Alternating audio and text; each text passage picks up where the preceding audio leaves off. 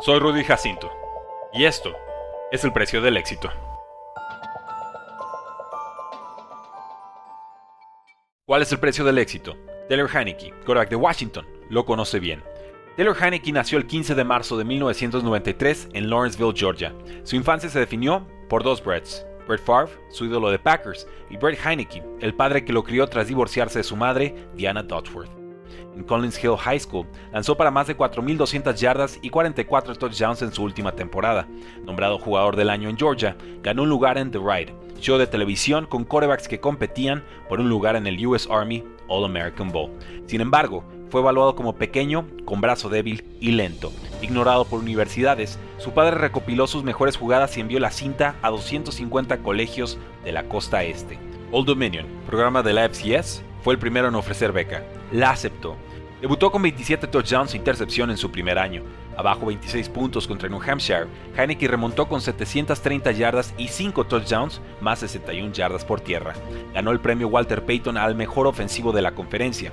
Al año siguiente, Old Dominion subió de categoría a la FPS. Ahí triunfó con 16 victorias y 10 derrotas. Cerró su carrera colegial con 132 pases de touchdown, uno más que el ganador del trofeo Heisman ese año, Baker Mayfield. Llegó al draft 2015 con 6'1 de altura y 210 libras de peso. Nadie lo tomó. Firmó con Vikings como agente libre novato, donde compitió contra Mike Kafka y Sean Hill para ser suplente de Teddy Bridgewater. Sobrevivió como quarterback número 3. Dos temporadas después, fue cortado. Llegó al practice squad de Patriots. 16 días después, fue cortado. En noviembre de 2017 llegó al practice squad de Texans. La lesión de Tom Savage y TJ Yates le permitió debutar a medio partido contra Steelers. Completó un pase antes de salir por conmoción. Al siguiente offseason fue cortado. Con Cam Newton fuera de combate, Panthers dio oportunidad a Heineke en seis encuentros. Se lesionó el codo en el último juego del año. Al siguiente offseason fue cortado. En 2020 probó suerte en la XFL, pero la liga colapsó por culpa del COVID-19.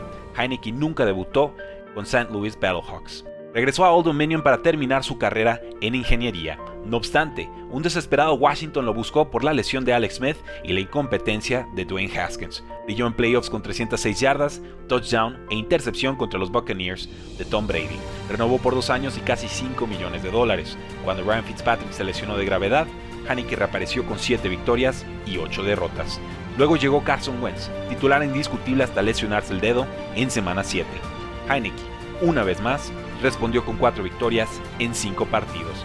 Dedicó cada triunfo a su padre, víctima de un paro cardíaco a los 50 años. Brett Heineke, en paz descanse, nunca vio a su hijo triunfar en la NFL. Hizo todo por mí. Fue mi mejor amigo. Fue el mejor padre. ¿Cuál es el precio del éxito? Nadie lo sabe mejor que Taylor Heineke. potential two minute coming here. Hey, you gonna cut? You did you hear what I said out there? You gonna cut it out? Únete al precio del fantasy, tu arma secreta en fantasy football, rankings globales y posicionales para dominar tu fantasy draft, waivers semanales para tomar a los mejores jugadores disponibles, dynasty rankings para dominar tus ligas por años y chat de Telegram para resolver todas tus dudas en tiempo real. Visita stam.store diagonal precio NFL o da clic al link en este episodio para suscribirte.